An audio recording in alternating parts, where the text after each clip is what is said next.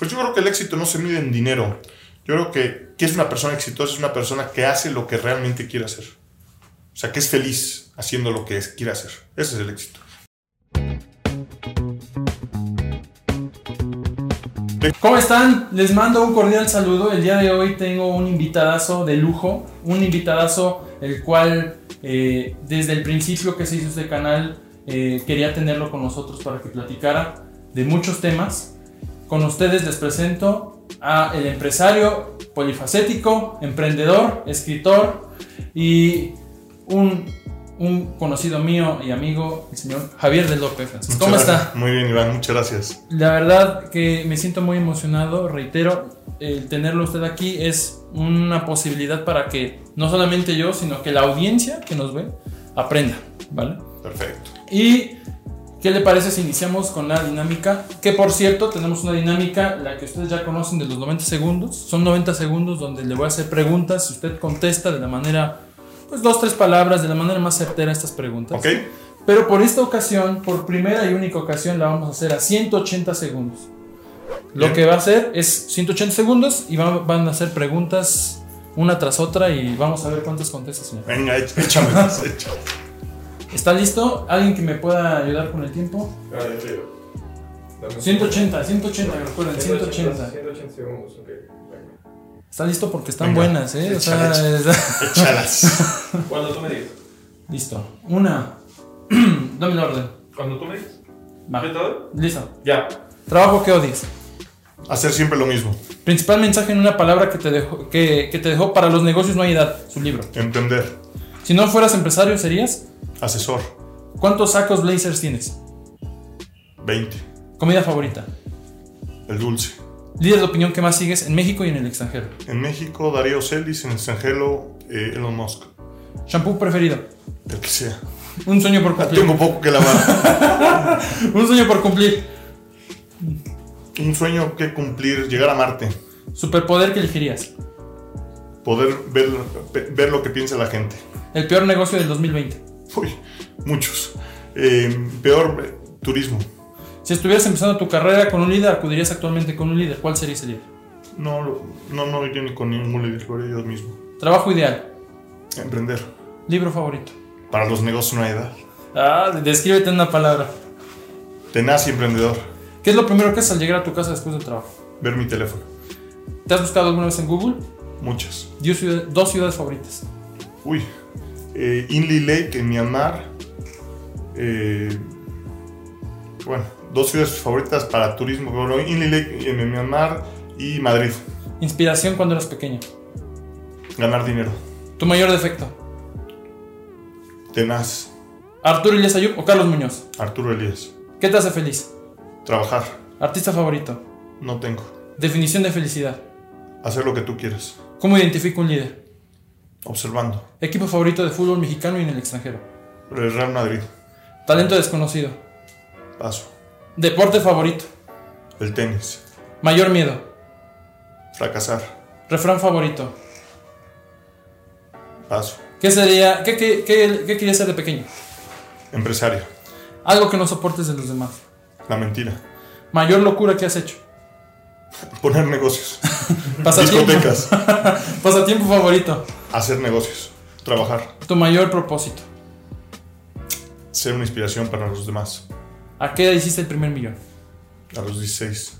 Si pudieras quedarte toda la vida en la misma edad, ¿cuál sería? La actual.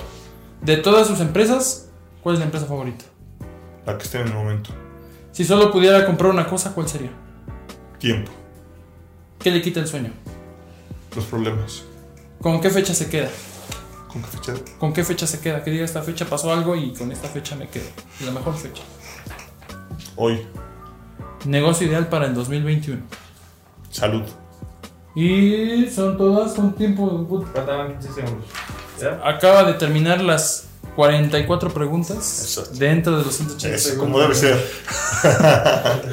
Pues bueno, terminamos esta dinámica y sí me gustaría antes, antes de iniciar con la, con la charla, la carne, quisiera hacer un, breve como una- una- una- un breve recorrido de una línea temporal de lo que usted ha hecho porque me llama la atención que ha iniciado a muy temprana edad con el tema del emprendimiento. ¿Ok? O sea, desde los 7 años quisiera que nos comentara a los 7 años qué pasó, qué pasó por su cabeza, cómo fue ese, esa hambre por empezar a emprender a una muy temprana edad. O sea, ¿por qué empecé a emprender? Sí, no, Es una pregunta que siempre me hacen que es primero el huevo o la gallina, ¿no? Mm, Yo es una respuesta que no lo sé. Eh, lo que sí sé es, bueno, también creo que era una situación familiar. Mis, mis papás tenían una situación económica bastante apretada, digamos. Y yo no sé si nací así o la situación me hizo así, que al final a mí no me gustaba pedir dinero a mis papás para comprar cualquier cosa Ok. y siempre busqué comprármela yo. O sea, yo no quería que mis papás me compraran unos tenis o yo no quería que mis papás me compraran unos pantalones, lo que fuera, para no ser una carga para mis papás. Eso no sé si es un tema nato o un tema que por la situación me hizo o, pues, o así na- nací, ¿no? Ok. También. eh, ¿No iba a decir algo? Sí, no, dime. Eh, me extraña y a mí me impresiona mucho que usted se haya adelantado épocas a su edad en ese momento. Eh, no sé si le, le- le voy a decir alguna em- una empresa y me dice lo que piensa. La, la empresa que tuvo a los 17 de los, de los pines, no sé si podía platicar. Sí, bueno, fue a los 15. Los 15 años. A los 15 años. Yo fui a estudiar a una escuela pública el primero de prepa, primero preparatoria. Sí. Eh, y ahí con mi entre- a mí me gusta el tenis y con mi entrenador de tenis él coleccionaba pins de jarro café. Entonces me dijo, oye, tú me puedes traer de México, pues obviamente por quedar bien con el entrenador. Le dije, no, Sí. pues los que quieras, cabrón. Yo te regalo los pins. Entonces, ¿por qué eres cuánto puede costar? Y, y entonces un día en Navidad vine a México y me pidió como 150 pins. Pero me dijo, por cada pin que tú me traigas yo te voy a dar un dólar. Yo dije, "Ah, pues ir al Hard Rock México, comprar 150 pins que me daba el dinero. Y cuando este cuate, bueno, regresé a Estados Unidos y luego mi papá me los mandaba por DHL, él me daba el dinero, me los mandaba. Pero ya cuando había gastado 40, 50 mil dólares, yo dije, cabrón, un coleccionista, un profesor de tenis, gastar 50 mil dólares en pins, pues como que una colección un poco cara, ¿no? Entonces empecé a investigar ahí un poco y me di cuenta que esta persona era- los vendía a coleccionistas. Entonces ahí, esto hace 15 años, tengo 41, pues hace 26 años, el internet apenas empezaba. Apenas. Y entonces ahí empecé a hacer una página de internet vendiendo pins de jarro. Al, al- se los vendía al profesor de tenis y los vendía. Y así fue como empezó ese negocio. A mí me costaban 7 dólares y yo los vendía en 15 dólares. El cliente me mandaba el cheque en Estados Unidos por los pins que quisiera. Eh, yo con ese dinero los mandaba a México, me mandaba los pins, iba a oficina de correos y iba haciendo los paquetitos para cada uno. Y fue muy buen negocio. O sea, prácticamente inició con el e-commerce o sea, 20 años antes Sí. de que Real De iniciara. hecho, no era www. punto tal, eran cuatro números, un punto, cuatro. Eso era Sí, o sea, ok, ok. Sí, sí. Otro negocio, los muebles rústicos. ¿Qué se acuerda de los muebles rústicos? Este, bueno, eh, así empezó el negocio de portarretratos. Yo tuve una empresa que eran, hacíamos portarretratos con flores naturales hechos por gente discapacitada, por Sordos. Es una empresa que creció mucho, mucho. Y exportábamos a 10 países. Yo tenía ahí, fue 18 años, 19. Exportábamos a 10 países y tal. Pero el inicio de esa empresa de portarretratos surge cuando empecé a maquilar mueble rústico a empresas en Puebla, que, que en ese había un boom del mueble Sí. rústico. Y fuimos tan malos, tan malos, tan malos haciendo mueble rústico que al final dejamos la maquila y nos sobró un montón de, de pedazos de madera. Entonces, pues tenían montañas de madera tirada a la basura. Entonces ahí fue, dije, pues, ¿qué puedo hacer cosas de madera pequeñas para ocupar toda esta madera, ¿no? Que era nuestra utilidad de la maquila. Y ahí fue la idea de los portarretratos. Y bueno, es una historia bastante padre, porque empecé con un sordomudo que trabajaba conmigo en un centro de verificación. Yo a los 16, cuando regreso a Estados Unidos, pu- puse unos centros de verificación aquí en Puebla. Ok, ok. Son unas concesiones que te da el gobierno. Bueno, hay una historia muy larga, muy interesante. Ahí lo cuento en mi libro, cómo, cómo conseguí una, una concesión del gobierno siendo menor de edad. ¿Cómo, ¿Dónde podemos encontrar su libro? Digo, aquí, en cualquier librería o en internet, en Amazon. Ok, pros- prosiga. prosiga. Sí, este, entonces, bueno, esta persona había trabajado conmigo en el centro de verificación, Toñito, y luego, pues, Saludos a Toñito. saludos a Toñito. Bueno, no nos escucha, pero nos ve. ok, ok, sí, sí. Y, y después de eso, la publicidad estudiantil. Después de los portarretratos, bueno, es que he empezado un montón de empresas diferentes, ¿no? Sí. Pero si hiciéramos un cronograma, te diría, bueno, te diría más chiquito, desde 7, 8 años recoger periódico por toda la colonia. Es Y correcto. luego lo vendía. Y, y también, ojo, también, por, por lo que leí, también eh, revisaba exámenes y por eso cobraba. No, mi mamá era maestra Ok, ok. y en la universidad, en la UDLA.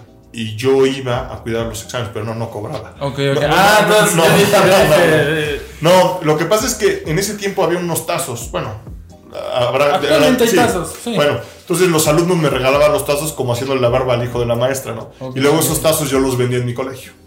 O sea, literal, negocios, negocios desde... Yo siempre digo que hacer negocios es muy fácil encontrar negocios porque hasta vender caca, bueno, perdón, estiércol, es negocio. Es negocio. O Es vender correcto. tierra, bueno, agua, o tierra, o piedras. O sea, la arena van al río, la cargan en un camión y la venden. O sea, o la caca. O sea, hay gente que se ha hecho multimillonario vendiendo, perdón, estiércol. Sí, sí, sí. eh, multimillonario. Entonces, si tú eres capaz de vender caca, pues cualquier cosa es negocio, ¿no? es correcto. Nada más tienes que encontrar un nicho y enfocarte ahí. La siguiente fue la publicidad. No, que nos puede... De que recuerde.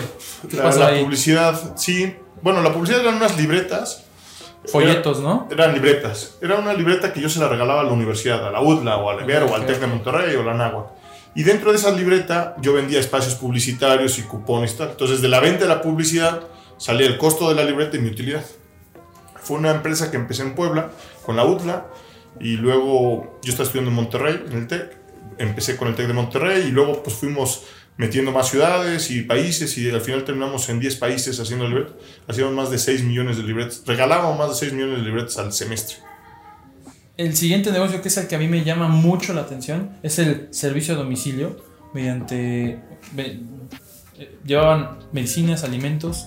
Se llama, esta- era un multinivel. Bueno, ahí en esa época empecé dos negocios Ok. a la par. Ese que tú hablas se llamaba, se llamaba, porque lo cerré, se llama el supernegocio en El casa. super negocio. Y era un multinivel de fr- frutas, abarrotes y verduras y tal. Entonces, al final tú pedías el súper a domicilio, pero esto estoy hablando hace 15, Hace 18 15. años, ¿no? Que eso del servicio a domicilio. No estaba. Es Y tú, y tú al final vendías membresías y recomendabas a gente, entonces la- lo que iba comprando esa gente, tú ganabas una comisión y, y al final era una cosa que todo el mundo teníamos que comprar.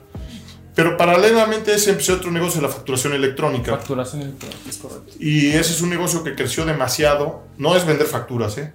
Sí, Este, no es vender facturas. Es un tema, Sí. es una concesión que te da el SAT. ¿no? Ok. Entonces empezamos con eso y el negocio de la factura electrónica empezó a crecer demasi- muy, muy, muy grande. Empezamos con un esquema de vender franquicias y distribuciones. Entonces, pues este negocio es un negocio complicado, sofisticado, entonces decidí cerrarlo y enfocar todas las pilas a la, a la factura electrónica. Y el último, bueno, no, el último de la línea que tengo aquí temporal es el tema del sector salud. Que se ha metido el tema Bueno, sector después de ahí pasaron un montón, hasta discotecas. pues, El ¿Quieres peor- platicarnos de.? No, no, no, pues es el negocio que no me ha gustado. E- es el único negocio que me arrepiento de haber puesto. No No, es no, ne- me arrepiento, no me gustó. No es Ellos- negocio. Bueno, Sí es todo, negocio. todo es negocio, ¿no? Hemos Sí. dicho que hasta vender caca es negocio, pero es un negocio complicado y a mi parecer feo, ¿no? Y todo es negocio, pero... Sí. Pero bueno, yo creo que como chavos, yo lo puse a los 22, yo creo que como chavos, todos los chavos tenemos nuestro sueño ser dueño de la discoteca o del bar, ¿no? Sí, sí, sí. Este eran discotecas, puse cuatro, puse, eh, se llama El Circo, puse Puebla, Veracruz, Oaxaca y Tlaxcala, y eran discotecas de más de 5 mil personas, o sea, era un monstruo. Ese negocio no me gustó y a los seis meses lo vendí. Pero bueno, ese es el único. No me arrepiento, fue Sí. una eh, aprendí muchas cosas y tal, pero Sí, sí. eh, tú me preguntabas del sector salud. El sector salud. Pues mira, en el sector salud llevo eh, tres años metido desarrollando sobre todo inmuebles y hoy por hoy eh, creo que un nicho muy importante en México, es más, si tú me dijeras cuáles son los dos nichos más importantes que yo veo hoy, a mi parecer, donde más dinero se va a hacer, son dos, en exportaciones, o sea, toda la gente que tiene que exportar cosas a Estados Unidos le ve muy bien, y sector salud. Sal- el sector salud es muy, muy amplio. Y yo creo que es otra de las grandes apuestas para este año. Y ahora todas mis energías están metidas ahí. El objetivo es ser la cadena hospitalaria más grande del país en tres años. Háblenos de- del reconocimiento que obtuvo del emprendedor del año, pero no de México, no de Norteamérica. ¿Cómo fue ese momento? ¿Qué pasó? O sea, ¿qué se siente a una temprana edad? O sea, ya tener un reconocimiento de ese nivel. Pues mira, yo en la universidad participaba en muchos eh, concursos y conferencias y co- congresos y tal. Yo habré dado unas 2.000 conferencias en más de 50 países y mucho fue de los segundo año de carrera, o sea, de los que serían Sí, 19, 20 a los 26, 27. Sí. Y en la universidad, obviamente al, al TEC le interesaba y le, le ayudaba, y a mí también. Yo, yo al final participaba en todos estos concursos porque yo tenía una meta. Yo me puse una meta a los 15 años, que era, terminando la universidad, yo quiero irme a Harvard a hacer el MBA.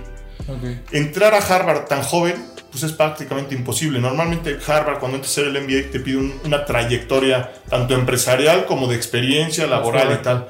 Entonces, yo a los 15 años, ¿por qué me puse la meta de Harvard? No tengo ni puta idea Ok. pero me la puse.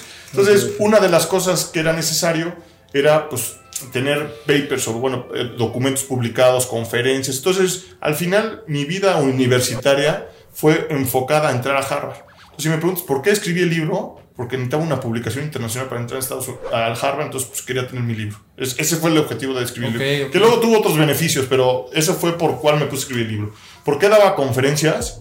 Por lo mismo, ¿no? ¿Por qué participaba en concursos? Pues por lo mismo. Y yo, yo, yo quería participar en concursos a nivel maestría cuando estaba en carrera. Por ejemplo, par- eh, participé en el business- en un, un concurso de planes de negocio en San Diego que era a nivel maestría y competí contra Harvard. Entonces, eso era un poco para cuando yo aplicara a Harvard y tercero, decir, ¿no? oye, pues yo quedé en tercer lugar. Tercero. Era un concurso internacional. Harvard no pasó a la final, Boston, eh, bueno, varias universidades no pasaron. Y, y bueno, pues al final yo lo que buscaba era, cuando qui- quisiera mi solicitud a Harvard, pues decir, oye, pues estoy un poco güey, pero no tan güey, porque pues cuando yo estaba estudiando mi carrera participaba con tus alumnos, ¿no? Sí, sí, sí. Entonces, pues tómame en cuenta. Y, y ese, bueno, gané a lo mejor 30, 40 premios internacionales, todos de emprendedores, y todos, muy muchos en esa época. Entonces, este, así que me digas un recuerdo especial, este me lo entregaron en Chicago, la Universidad de, en San Luis, Missouri. Eh, y no, no tengo así nada en especial. Era lo que ahí, bueno, algo interesante de ese premio es que era la primera vez que un no norteamericano lo, lo ganaba. Un hispanohablante. Sí, y Sí. fui el, fui, no sé si hoy por hoy siga siendo, el jo- más joven en recibir ese premio. De hecho, por recibir ese premio, el presidente Fox me invitó a su primer viaje hizo a Europa. Por cierto, el prefacio de su libro lo ha escrito el presidente Vox, ¿no? El expresidente Fox. Sí, él, él fue uno de los que presentó el libro. Cuando, bueno, cuando, yo, cuando yo presenté el libro, el presidente Fox estaba... ¿Cómo, ¿Cómo es eso de ser tan joven y ya tener ahí acercamientos con presidentes, con el presidente de España, con el presidente de México? ¿Cómo es? ¿Cómo es? es- Pues al final nosotros los vemos como unas personas, eh, te diría, como unos extraterrestres, pero pues, al final son igual que tú y yo y piensan igual que tú y yo. Y, o sea, igual que los grandes empresarios, a la gente le da miedo acercarse a las grandes personas, ¿no? Sí. Es que es muy difícil, pero ni lo has intentado. O sea, yo estoy seguro que si le mandas un correo o te encuentras a Slim o al, no- al empresario que quieras en México y te acercas y dices, oye, regálame cinco minutos, quiero que me ayudes en mi negocio, o quiero que me enseñes una cosa, o quiero venderte, o qué, te van a poner atención. Porque no se le acercan. Entonces, para él Sí. eres un bicho raro, ¿no? Y a mí, empezar tan joven, eso me ayudó un montón. El tema de, de ser tan joven, entonces al, al empresario que le iba a pedir ayuda, como decía, ah, qué buen pedo este güey que, que tiene ganas de echarle, o sea, sí, que tiene ganas de echarle Sí, sí, sí. ganas y echarle, ir para adelante y todo eso. Entonces, eso creo que es, es un plus. Empezar tan joven es una gran, gran herramienta que puedes usar. Que tienes las, o sea, si hoy yo busco al presidente Andrés Manuel, pues soy uno más, ¿no? O sea, no, Sí. pues, no puede recibir a todos los empresarios que le piden una cita. Ok. Pero yo te aseguro que un chavo emprendedor echado para adelante lo va a recibir muchísimo antes que a mí. Muchísimo. Bueno, el presidente o el empresario o lo que sea. Sea, la cuestión es creérsela y tener esa como actitud, ese miedo, quitarse ese miedo de enfrente. Sí, el, el miedo lo único que te genera, te bloquea, no te genera ningún, ningún beneficio. No ganas nada teniendo miedo. Yo siempre lo que digo es, el no ya lo tienes. Es correcto. sí. Oye, eh, pido una cita al presidente. No me va a recibir el presidente. O sea, hoy Sí, no me va a recibir y no va a venir aquí a decir, ah, Ah. te doy una cita. O sea, el no ya lo tengo. Sí. Si mando un mail, si pido una cita, si tal, Probablemente. pues no pierdes una nada. de esas. No te van a castigar ni meter a la cárcel por pedir una cita a un empresario, ¿no? O encontrarte un empresario y muy respetuosamente decir, oye, en 30 segundos decir lo que necesito, cómo me puedes ayudar y tal, ¿no? Y yo creo que los grandes empresarios, la mayoría que yo conozco, pues al final tienen una labor de ayuda, ¿no? O sea, yo estoy seguro que si un chavo se acerca al empresario que tú me digas, del nivel que tú me digas, a ver, no, oye, quiero hacer dinero, ayúdame. O sea, como el otro día recibí un mail y me dice, ¿cómo se te ocurren los negocios? ¿O cómo hago para que se me ocurran? O sea, pues esas preguntas muy... Y que yo en, lo, Sí, per- ¿no? yo, lo- yo en lo personal puedo decir que siempre que me he acercado y le he mandado mensajes, siempre he tenido respuesta. Ah, muchas gracias. Entonces, yo te diría, no pierdes nada en preguntar, en, en pedir, ¿no? El pedir no empobrece, yo siempre he dicho. Y siempre con un mensaje claro y corto, ¿no? Porque a un empresario está ocupado Sí. y le pides un chorro de una hora. Sí, no va a decir, no. Córtale. A ver, Sí, en sí. 30 segundos, ¿qué necesitas? ¿Qué quieres? Y muy conciso, ¿no? Oye, quiero por un negocio tal, tal, la, y necesito ta, ta, ta. O tengo esto y ta, ta, ta. O, o quiero ta, ta, ta. 20 segundos. y es lo más corto posible, lo mejor. Eh, lo volveremos a ver en conferencias, en, en el medio artístico. En el medio artístico. Pues ando jubilado, ando ese, ese- ¿Retirado? Ando, ando ocupado haciendo hospitales, pero sí es un tema que me encanta. Quiero regresar a dar clases. O sea, algún día voy a regresar a clases y a las conferencias es un tema que me fascina. Hoy no doy muchas, bueno, hoy es época COVID, pero ¿Cuándo- antes, La última entrevista que dio, ¿cuándo fue? Eh, algo así de medios que, que haya dado. no, de medio sí, algo sí, pero eh, la conferencia, ¿qué fue la última conferencia que fui? Yo creo que fue, no estoy seguro si fue Europa o Estados Unidos, un congreso de emprendedores. Ok. En México, dice. En México, alguna universidad que me ha invitado, yo creo que en la UNA, la UNA o el TEC fue la última conferencia que di para chavos. Al final, antes mi, mi conferencia tenía mucho clic porque era un chavo contándole a otro chavo, ¿no? Ahora pues ya soy un señor y dicen, puta, qué hueva cuando tenga 40 años saber cómo va la vida, ¿no? Pero pues, antes era un chavo de 20 y le daba la plática a un chavo de 24, entonces decía, güey, pues nos empedamos juntos, o sea, no, Sí, no sí. soy este, no soy de otro planeta, güey, soy igual que tú y me gusta hacer lo mismo que tú y voy a los mismos lugares que tú, cabrón. Nada más que pues tú, en- en- mientras te estás empedando, pues yo estoy trabajando. Que, ¿no? que podría, que podría ahorita ya darle un giro más para empresarios y para gente que pues ya está. Sí, pero más bueno, avanzado, es que ¿no? antes, bueno, al final siempre mis conferencias era explicar mi vida, decir, oye, ¿cómo hice todos los negocios desde cero? Porque yo tengo un lema, yo nunca invierto dinero en los negocios, nunca he invertido. Yo siempre digo que esa clase de universidad no fui. Yo, yo no fui a dos clases, a cómo invertir en los negocios, ni cómo pedir un crédito. Entonces, pues, yo lo único que hago es, oye, ¿cómo, desde que se me ocurre la idea, cómo lo llevo a cabo sin invertir dinero y sin pedir dinero? Eso es prácticamente una de las preguntas que le quiero hacer y si gusta con ese, con ese iniciamos esta sección. ¿Cómo hago dinero sin dinero? Uy, está bien fácil. Está bien fácil. Dime una idea y te digo cómo hacerlo sin dinero. Por ejemplo, el tema inmobiliario que ustedes... el- Todo, pues todo el tema inmobiliario que he hecho, yo nunca he invertido un peso. Nunca he invertido un peso. podría decir, es, haces esto... A ver, el, el mundo inmobiliario ya cambió. Yo estoy, estoy platicando hace 12 años, pero antes era bien fácil. A ver, ¿cómo se me ocurre? Tú llegas a. a- vamos a pensar a otro país. Llego a Guatemala, cabrón. No traigo un peso, güey. No, no conozco a nadie en Guatemala. No tengo nada que hacer. Gua- Guatemala es un país que. Entonces llego y diría, a ver, buscar un terreno bueno. Una buena ubicación para hacer un proyecto o- residencial o comercial y tal. Ok. Iría a hablar con el dueño del terreno. Iría a ver, tú tienes el terreno. Vamos a hacer este proyecto. Entonces, con- yo lo único necesito es un papel y una hoja. Vamos a hacer este proyecto. Fraccionamiento, hospital, hotel, lo que quieras. Tú pon la tierra y yo hago todo lo demás. Pero eh, hasta que yo no tenga el dinero, no empezamos a construir. Entonces la obra nunca se va a quedar a la mitad. Entonces ya que tienes el terreno, te dices, pues órale, no pierde nada. Si lo haces está padre. Sí. Y si no lo haces, pues ahí tengo mi terreno. Y luego, ya que tenga el terreno, haría el proyecto, iría con un arquitecto, el, el arquitecto más reconocido, y decir, quiero hacer este concepto, algo diferente. Es muy importante. Porque si haces la copia del al- al lado, Sí, no. al final sería algo diferente. Y si oye, no tengo para pagar. Pero te- en cuanto empiece a vender, te doy o metros cuadrados, o dinero, o socio, lo que quieras. Ya que tuviera un proyecto, un render, un recorrido virtual, padre, padre, un- iría con el mercadólogo. Oye, hazme un brochure, tal, tal, tal. Y lo mismo, no tengo lana, te pago. Y luego empezaría la preventa. Y ya que empiezo la preventa, empiezo a cobrar el dinero, pero ese dinero ahí se queda, porque yo no sé si va a tener éxito o no. O sea, no, no, no he empezado a construir nada. No, no, no, el Ok. terreno sigue Sigue así. así, como estaba- llevaba ok. toda la vida. Entonces, con ese dinero lo que hago es, porque el error que hace mucha gente en la construcción es que les empieza a caer dinero y empiezan a construir, ¿no? Pero ahí hay un gravísimo riesgo. Si te entra un COVID y se para todo, por ejemplo, pues, ¿cómo le haces para, si ya no el dinero, ¿cómo le haces para regresar tu dinero si tu dinero ya está en cemento? O por otro lado, si ya está parada la obra, pues claro, ¿quién te va a comprar en preventa ese pinche obra? Está parada hace dos años. Y ya traes un tema legal muy fuerte. Porque al que tú le comprometiste a vender, pues no le puedes regresar ni el dinero ni el inmueble. Entonces, ahí truena. Entonces, es una de mis reglas de constructor.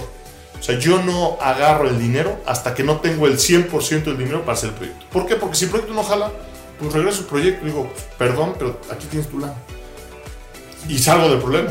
Del- entonces yo no agarro el dinero hasta que no tengo el 100% de dinero para acabar la obra. El del terreno, sabes que muchas gracias. No, pues decir, oye, ¿sabes qué? Perdón, estaba bien, güey. y Sigue ahí con tu terreno. Yo no le echo absolutamente nada a tu terreno. Exactamente. Entonces, pues hacer dinero está bien fácil.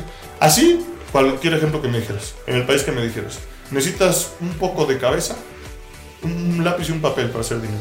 Y ni cabeza, en muchos casos. Si, si pudiera viajar, señor Javier, si pudiera viajar en el pasado y encontrarse a, a Javier de 15 años, ¿qué le diría? ¿Qué le diría? Sí- sigue chingándole, trabaja duro y confía en ti mismo. O sea, el problema de muchos emprendedores es que no confían en sí mismos. O sea, les da miedo. Sí. Y ese miedo lo que hace es que pues es un freno, freno, freno, freno. No, no, si tú ves el negocio, ve por él, no te pares, ca. Te van a decir 20 millones de personas, no se puede, estás loco, no tienes edad. Eh, yo es un tema que siempre batallé, ¿no? Un centro de verificación, ¿cómo das una concesión a un menor de edad? Eso no lo permite la ley. Sí. Pues hasta eso era problema, ¿no? Pero todos los problemas tienen solución. Y el único que, el único que frena es tu cabeza. O sea, más bien cuando tengas ese problema, dile a tu cabeza, "Cá- cállate, cabrón, cállate, cabrón, cállate. Y el güey que... Y todo esto al final genera mucha envidia.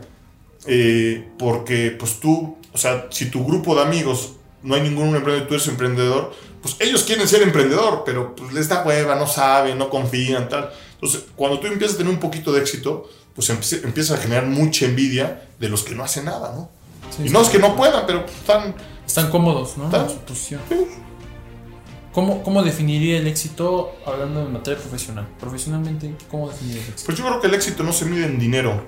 Yo creo que, que es una persona exitosa, es una persona que hace lo que realmente quiere hacer.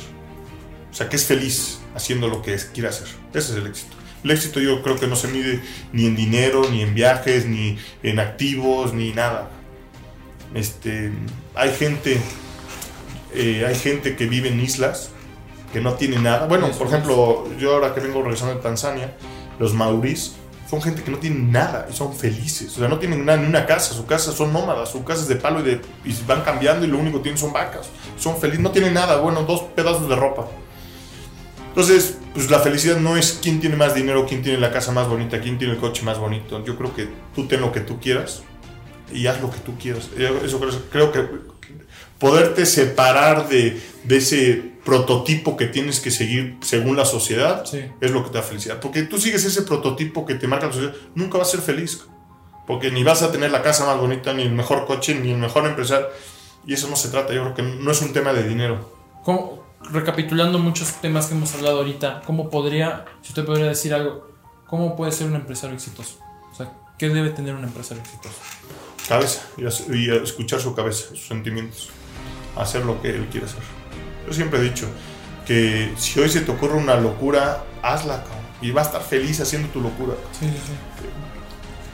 Otro, otro, otra, cosa, otra cosa que siempre digo es, hacer lo que tú quieras te va a dar felicidad. No hacerla te da infel- infeli- eh, infelicidad. Este, cualquier tontería. Oye, este... O sea, nunca te vas a arrepentir de algo que hiciste. Te vas a arrepentir cosas que no hiciste. Así es. Mucha gente allá afuera en los medios, en redes, te habla de, "No, te voy a hacer millonario, toma este curso, te voy a hacer millonario, millonario, Ah, utilizan la palabra millonario, millonario, pero nunca te dicen cómo hacerlo o cómo hacer tu primer millón. ¿Cómo hago mi primer millón? trabajando. O sea, la única forma.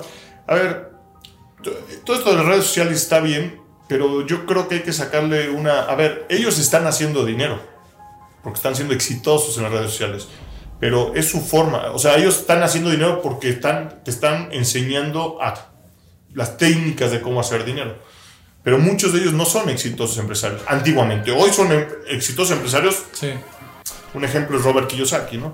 Robert Kiyosaki es un excelente empresario, ha hecho muchísimo dinero con su libro y con sus cursos y con capacitaciones. Pero yo no sé si él era un empresario desde antes. desde antes. Puede ser, no lo sé, yo creo que no. Y hoy es un excelente empresario. Entonces, yo creo que todos esos cursos, yo, yo no soy partidario de tomar cursos. Yo en mi vida no he tomado muchos cursos, más bien he leído y me he informado. Este, porque es muy difícil que yo te diga, ¿qué, es, lo, es como yo lo que digo al psicólogo, ¿para qué vas al psicólogo? Yo cómo puedo saber lo que tú necesitas. Tú sabes lo que necesitas y tú te conoces. Yo no te puedo decir, oye, Iván, levántate a las 5 de la mañana, te metes a bañar, haces ejercicio y te pones a trabajar a las 7. A lo mejor a ti te gusta trabajar en la noche.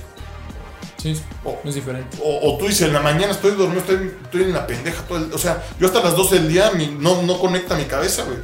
Entonces, cada quien tiene su, su forma de trabajar, cada quien tiene su forma de pensar. Entonces, hacer un curso, cómo hacer dinero, pues yo creo que eso no existe.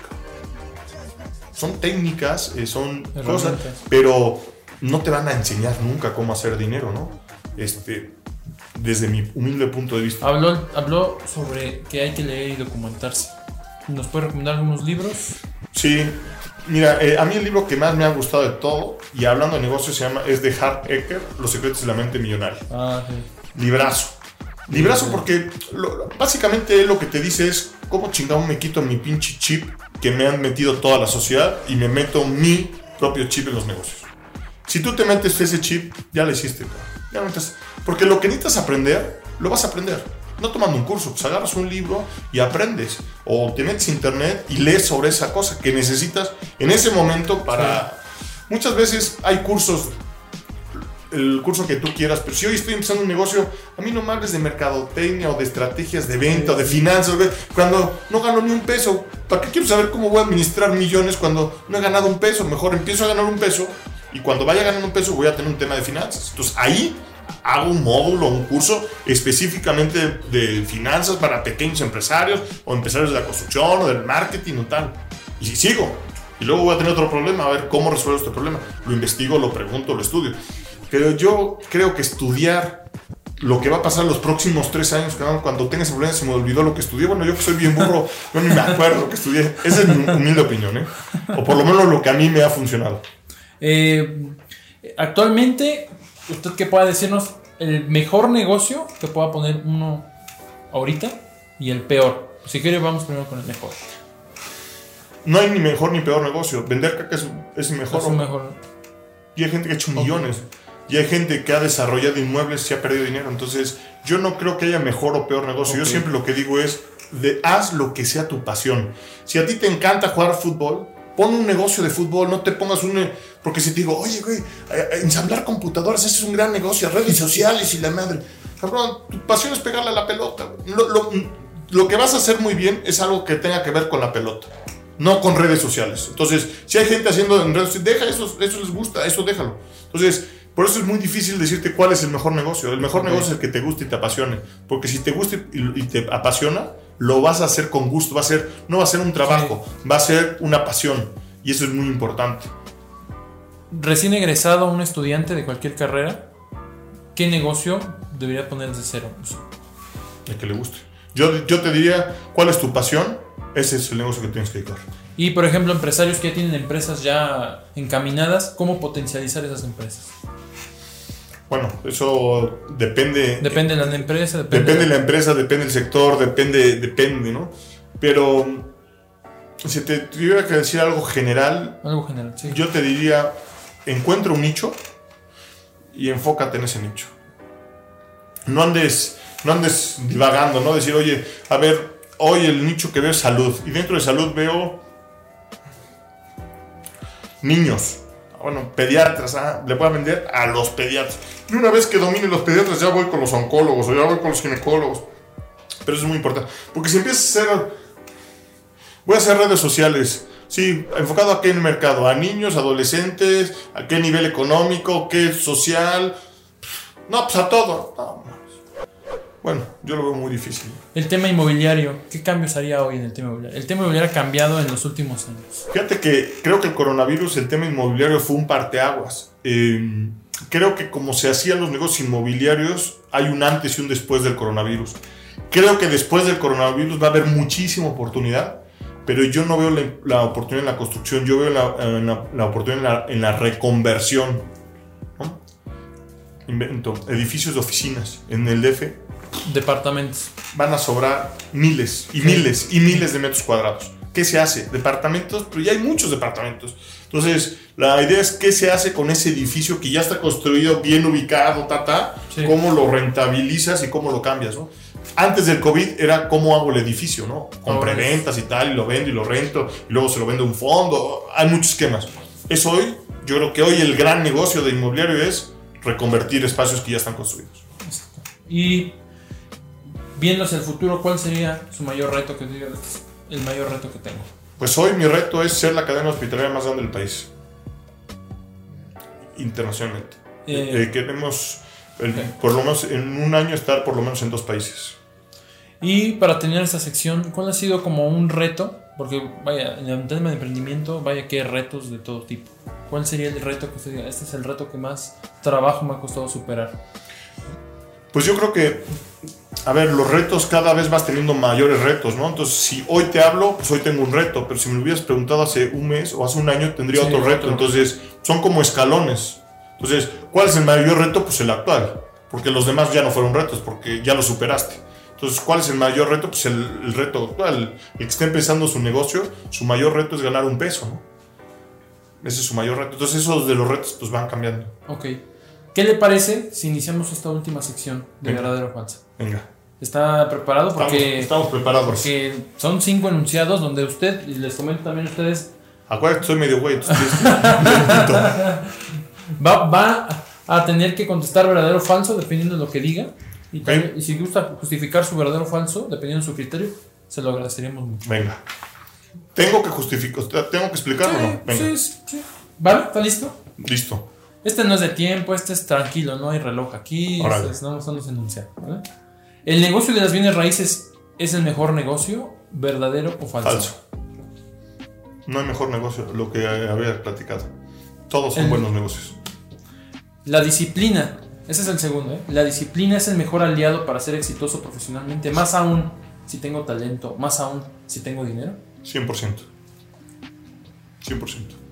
La disciplina, la disciplina La vital, constancia. 100%. La automatización, la inteligencia artificial y la digitalización se eh, cambiarán el mundo de los negocios de aquí a un futuro, ¿verdadero o falso? Ya están cambiando, ¿verdad? ¿Qué piensas de los negocios digitales? A ver, el mundo, digamos, negocios digitales o tecnologías está cambiando o ya no está cambiando la vida Sí. y nos va a cambiar exponencialmente la vida. O sea, estamos creciendo exponencialmente y la gente no lo ve. O sea, la gente no se ha dado cuenta de, no lo que va a venir, lo que ya está, Sí, sí, sí. este, lo que ya está hoy en el mundo. A lo mejor no, no está en nuestra sociedad, no está en nuestro burbuja, pero allá afuera no nos imaginamos los cambios que ya está viendo, ¿no?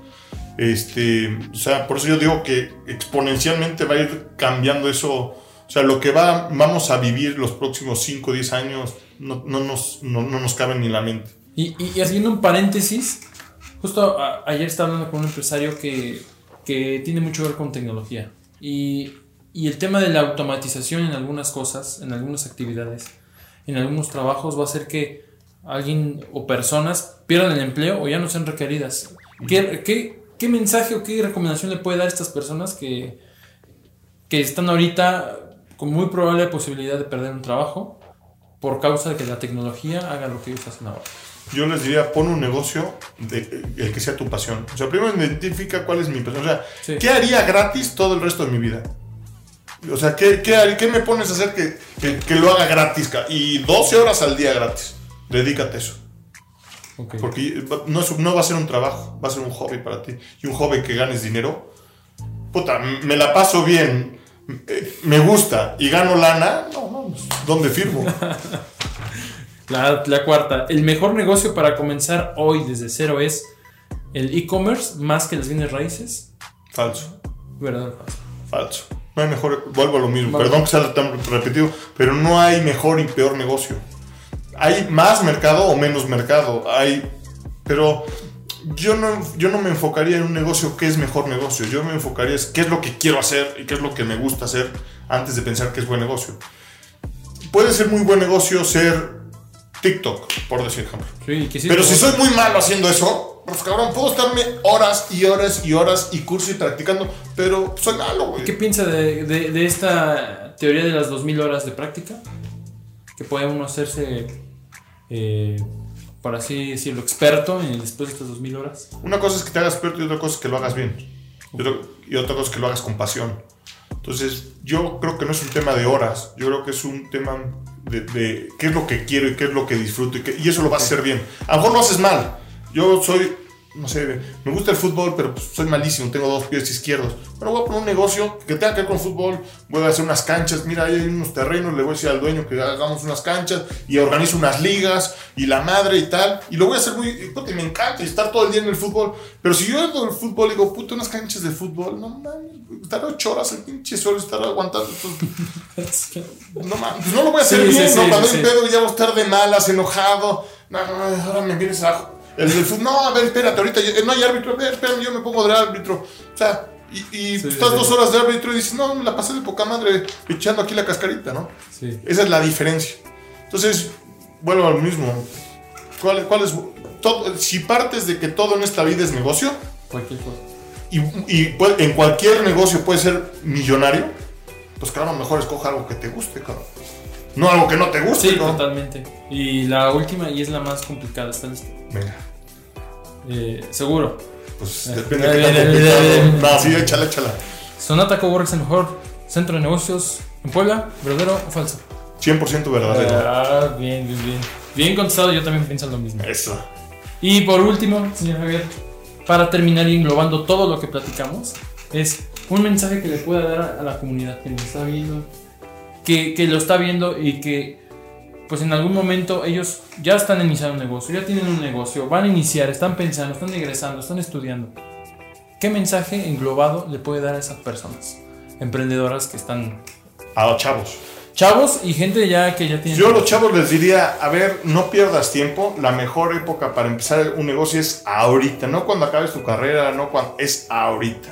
Y que sea un negocio que a ti te apasione y que te guste, no lo que le guste a tu mamá o a tu novio, a tu esposa, no, al negocio que te guste a ti y el que tú, eh, tú te quieras dedicar. Tú piensas que vas a trabajar, no, o 12, muchas veces hasta 18 horas o más, y a lo mejor sin comer, entonces, pues mejor dedícate a algo que te guste, porque por lo menos vas a estar de buenas.